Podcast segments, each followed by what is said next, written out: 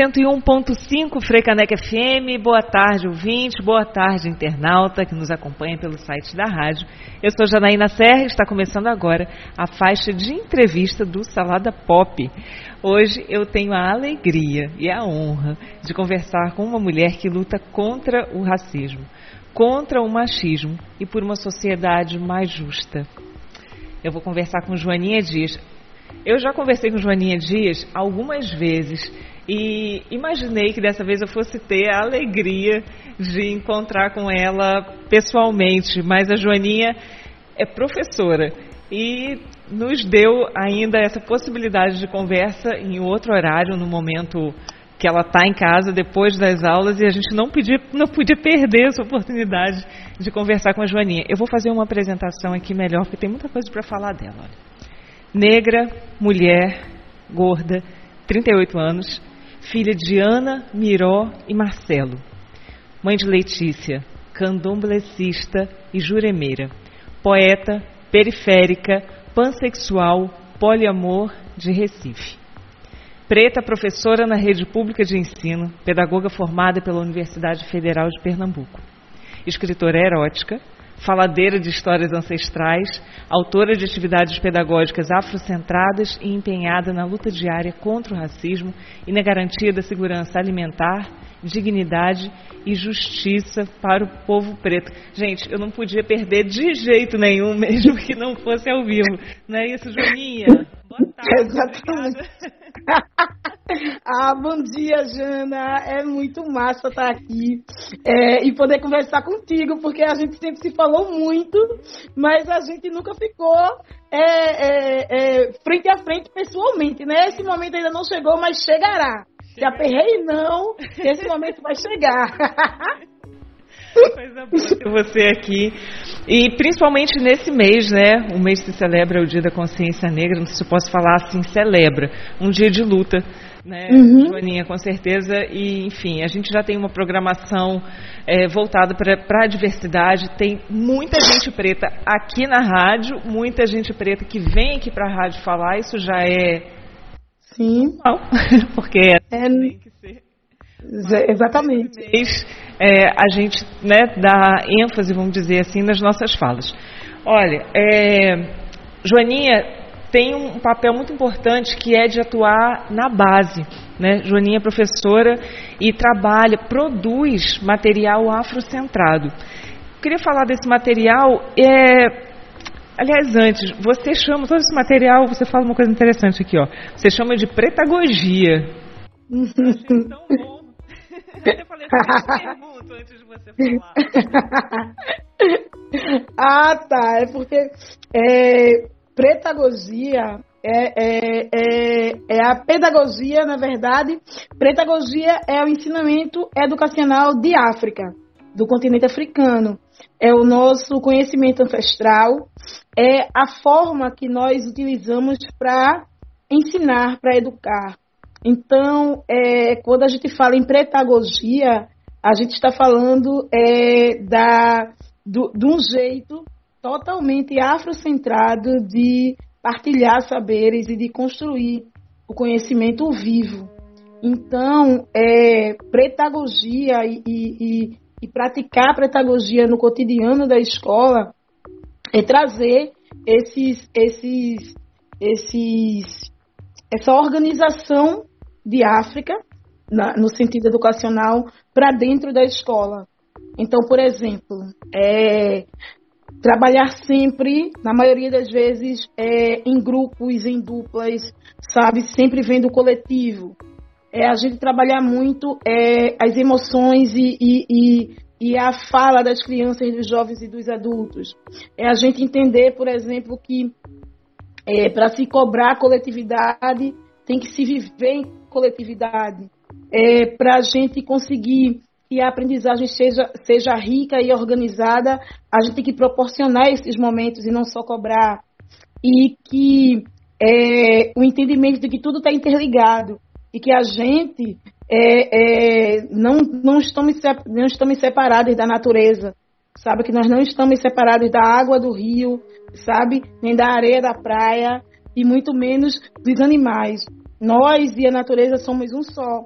E nós precisamos ter consciência de que tudo que nós somos é porque nós pretendemos ser único. Isso é o crescimento integral. E essa ideia de, de crescimento integral nos faz ter maior compreensão da, da, da nossa vivência no mundo e da nossa compreensão de mundo. E aí, quando a gente leva isso para dentro da escola, e, e, como a gente constrói e, e organiza o conhecimento, é, vem para essa ideia do que a gente está fazendo na escola mesmo, sabe? E vem para a ideia do, do, de como a gente trabalha dentro das salas de aula e vem para a reflexão de por que as salas de aula são todas voltadas é, as crianças, né, as cadeiras na mesma direção para o quadro e as crianças sempre olhando a nuca, a cabeça da colega à frente, nunca se olha nos olhos, é sempre olhando a parte de trás da cabeça da colega.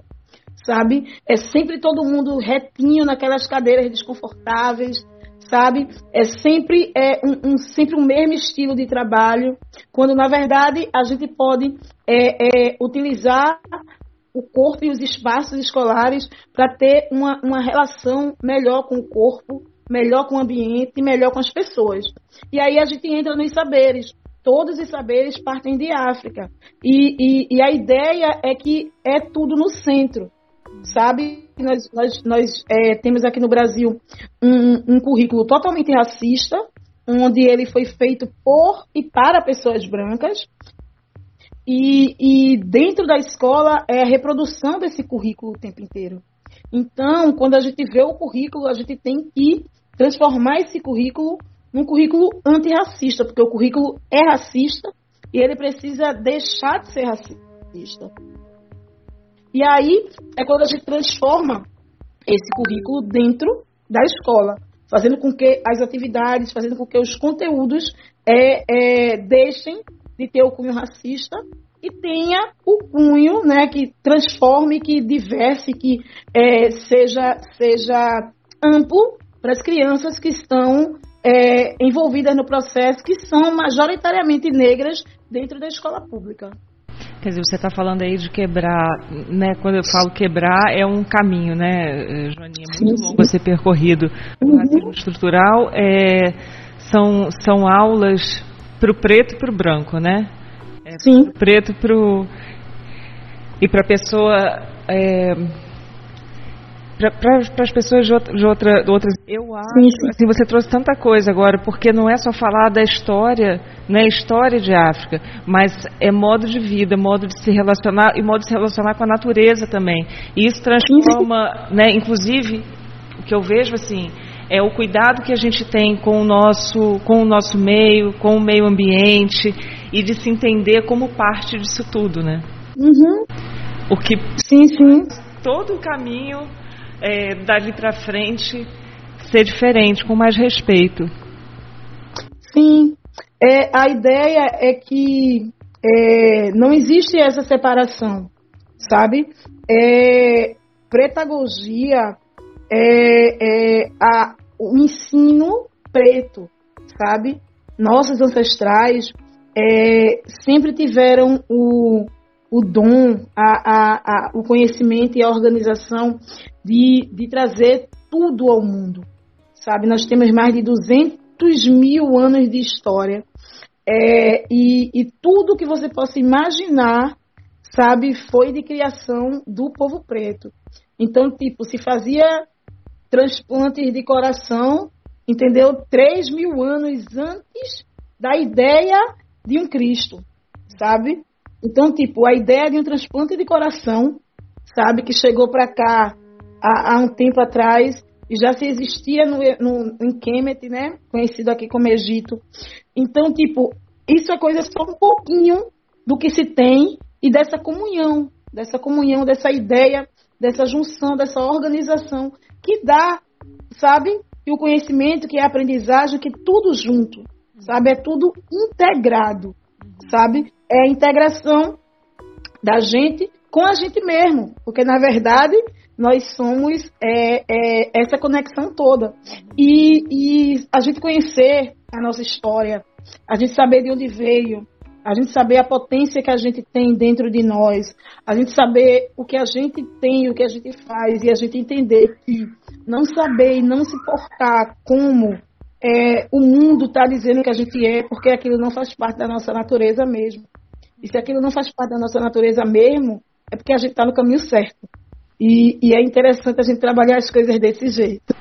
E agora você fala isso e a, a gente, você já entra nesse caminho do, da consciência negra, né? Sim, sim. Consciência negra. E, quer dizer, quando consciência a gente fala também de autorreconhecimento. Uhum. Reconhecimento da pessoa como uma pessoa negra. Como que é isso na sala de aula? Você você é, dá aula para crianças a partir de que idade? Aí eu queria saber assim, como que você trabalha isso? Do, o que, que você encontra e como uhum. você trabalha isso? Com, na turma da manhã, as crianças têm entre 9 e 11 anos. E na minha turma da tarde, as crianças têm entre 7 e 13 anos. É, então, é, eu trabalho com crianças de 7 a 13 anos no, no, o dia inteiro.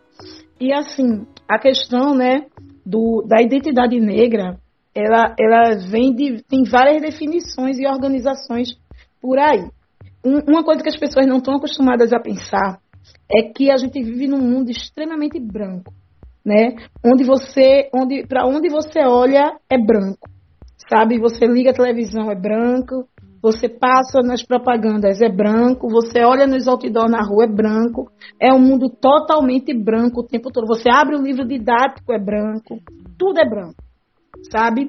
E aí as pessoas ficam cobrando, sabe? Dizendo, querendo dizer às crianças que não, assuma, tem orgulho. Você tem que ter orgulho da sua, da sua cor, da sua raça. Mas essa mesma professora ou professor que cobra isso, que só trabalha o povo preto, entendeu? Como escravizados. E nem esse termo escravizado usa, sabe? Usa o termo escravo mesmo.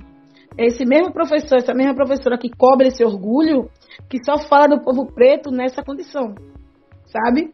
E, e, e não analisa que é, o racismo é o crime mais perfeito. O verdadeiro crime organizado do mundo é o racismo.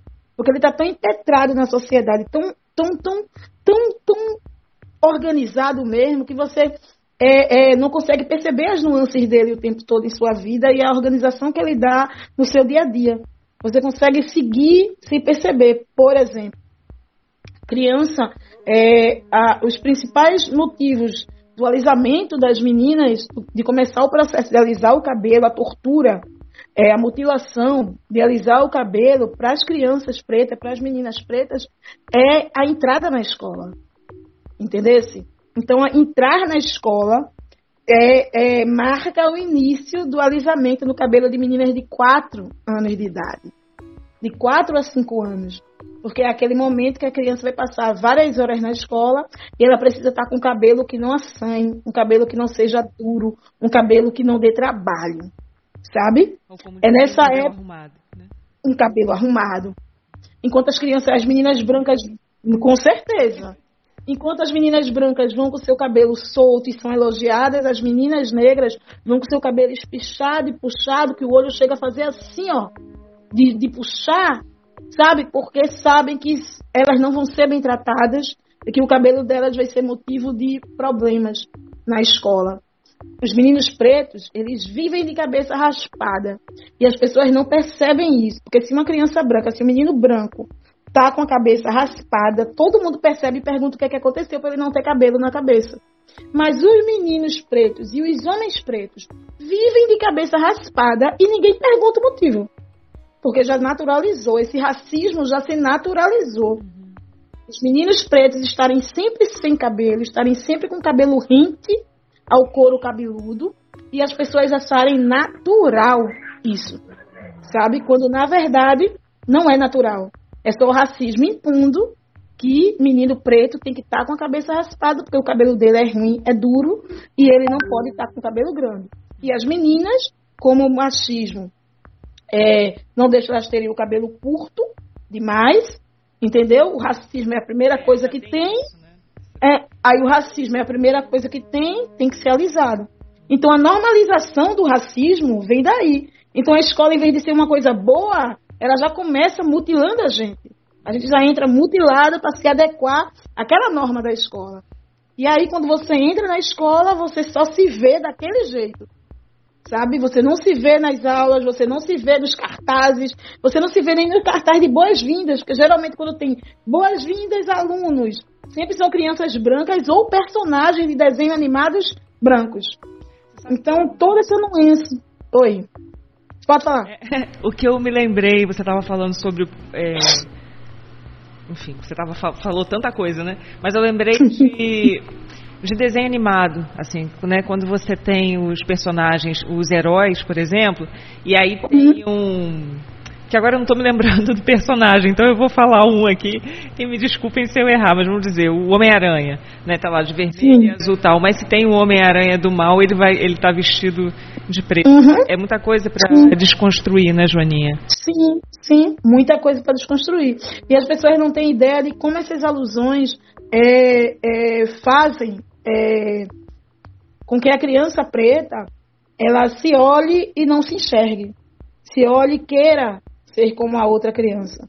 Queira, não queira ter aquela dor. Você olha para para a televisão e você vê que só os corpos pretos tombam todo dia em programas policiais, sabe? Eu não quero esse futuro para mim. Então a primeira coisa que eu vou fazer é tentar me dissociar daquele futuro para mim. E o que é que eu posso fazer com isso?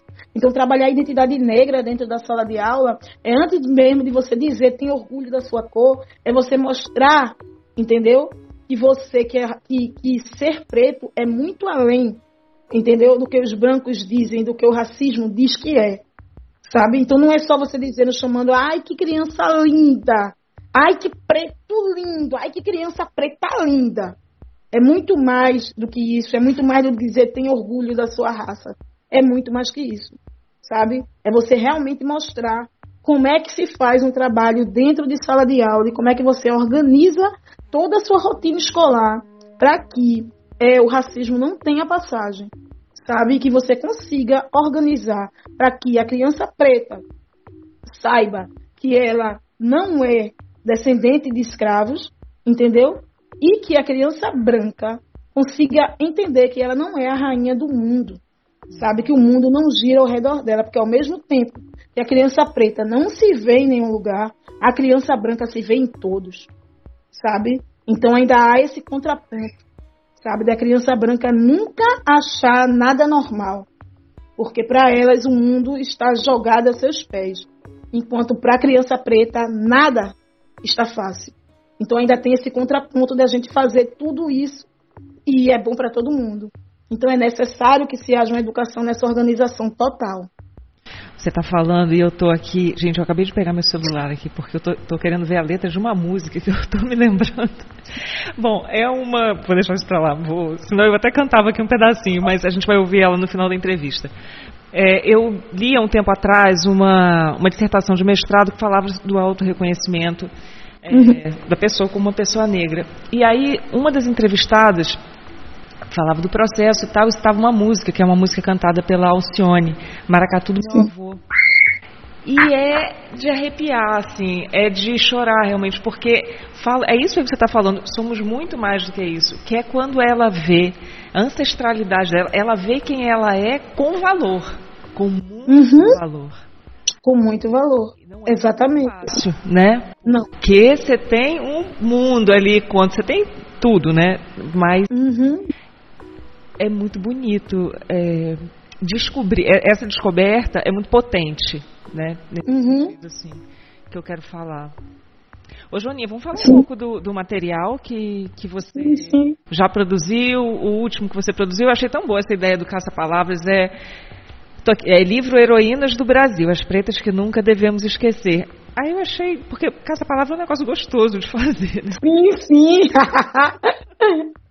Caça-palavra é massa e, e, e, tipo, crianças e adultos amam. Meus velhos aqui, que são que, que, meu pai e minha tia, eles amam caça-palavras o tempo inteiro, né? E eu, eu, eu trabalhei muitos anos com a educação de jovens e adultos também. Né, com crianças no horário e com jovens e adultos no outro.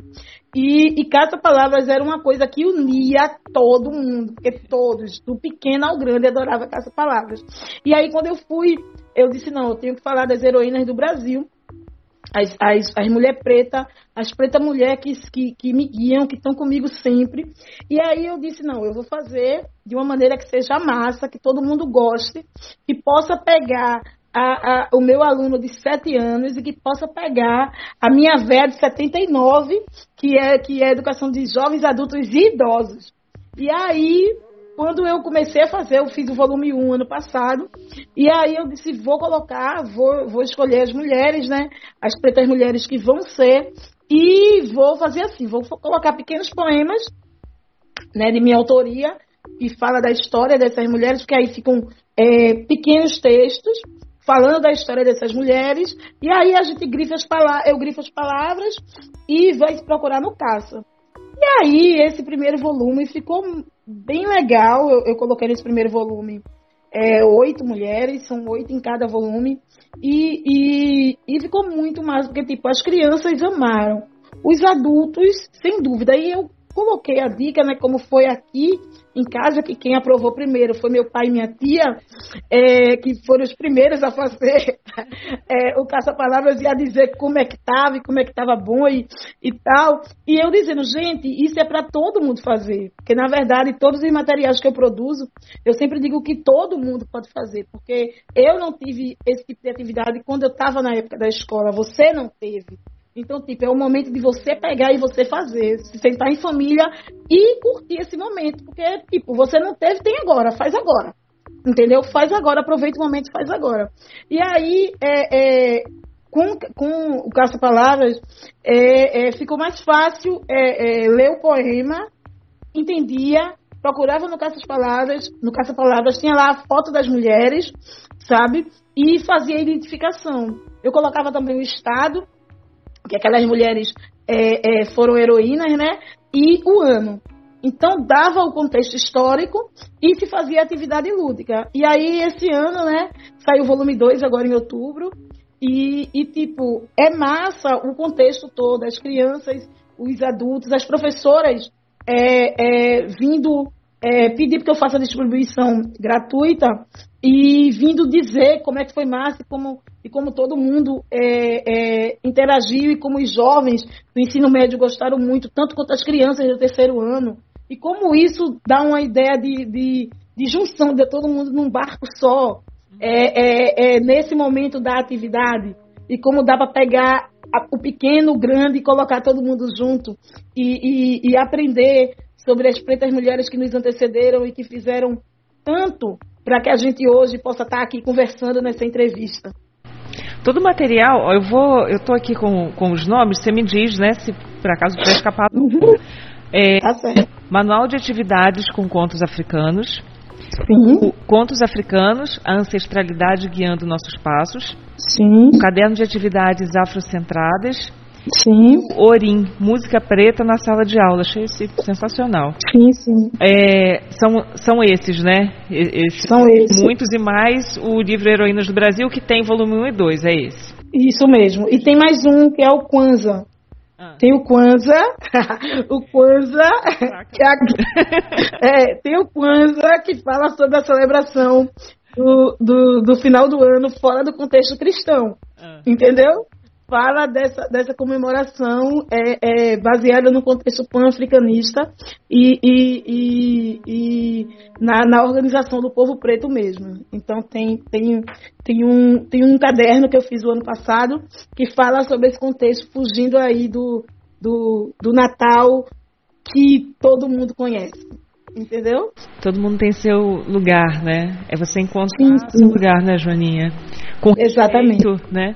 Uhum. É, esse material todo pode ser baixado gratuitamente. É um material. Sim. E aí está o seu ativismo, né? Quer dizer, a coisa de vamos, né? Estou trabalhando para mudar.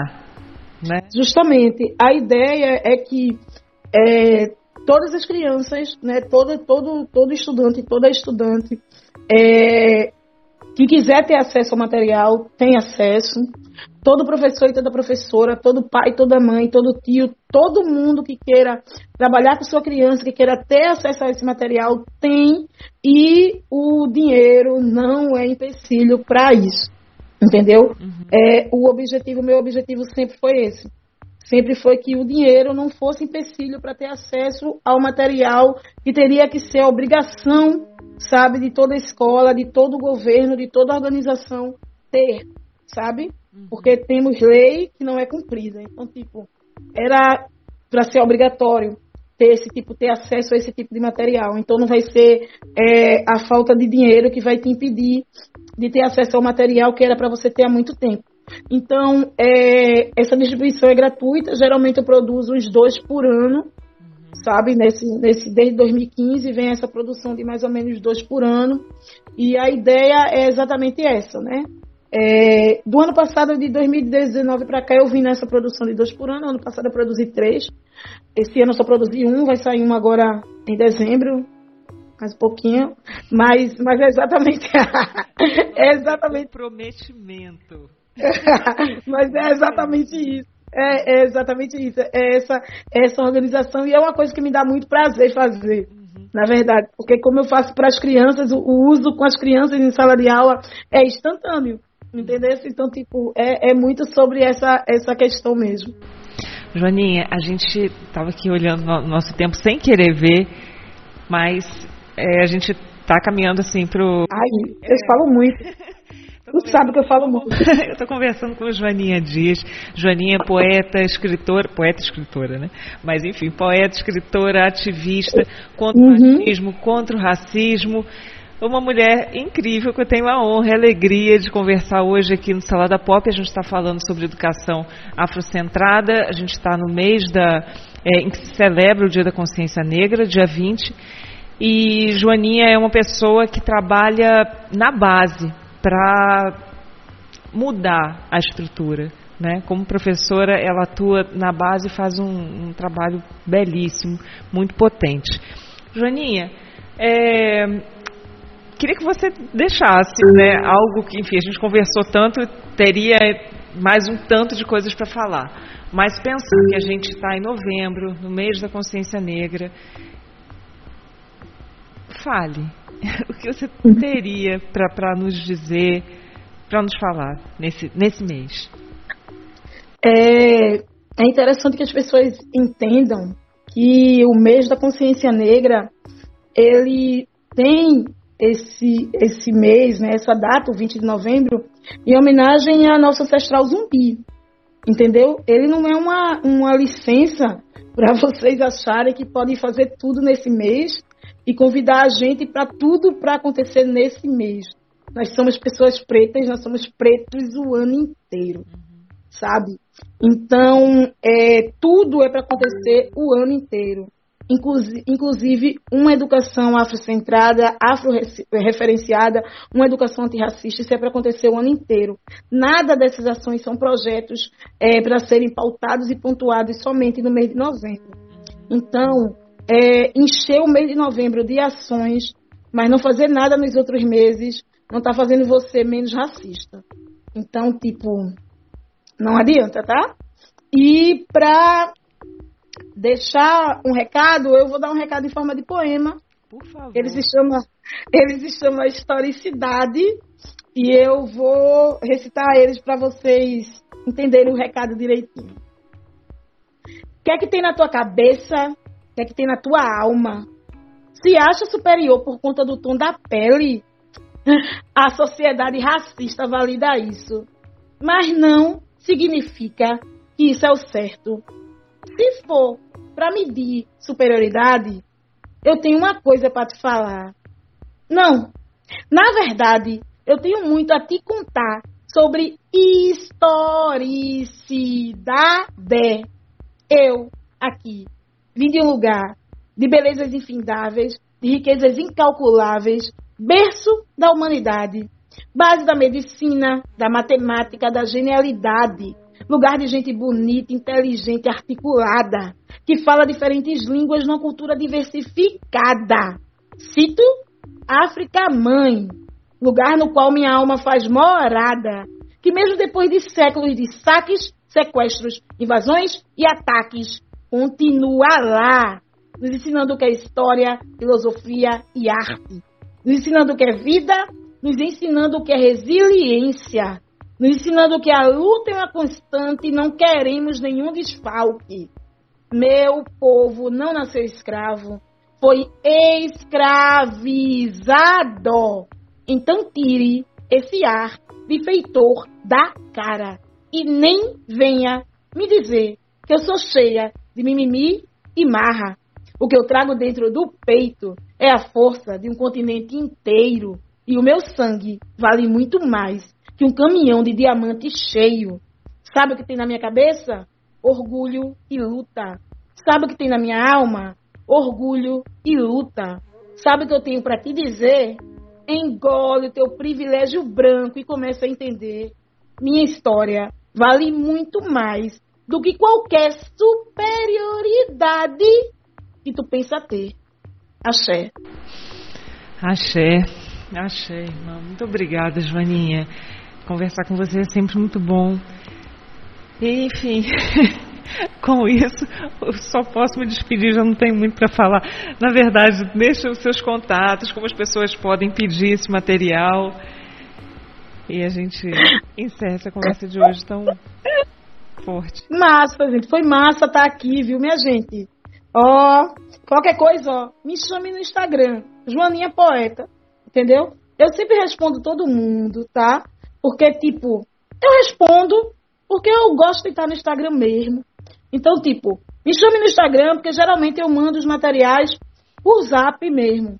Então, ó, me chama lá no Insta, nós conversa e depois, ó, vamos pro zap e se resolve, tá bom? Joaninha Poeta, pode chamar lá, que é nós. Joaninha, obrigada mais uma vez.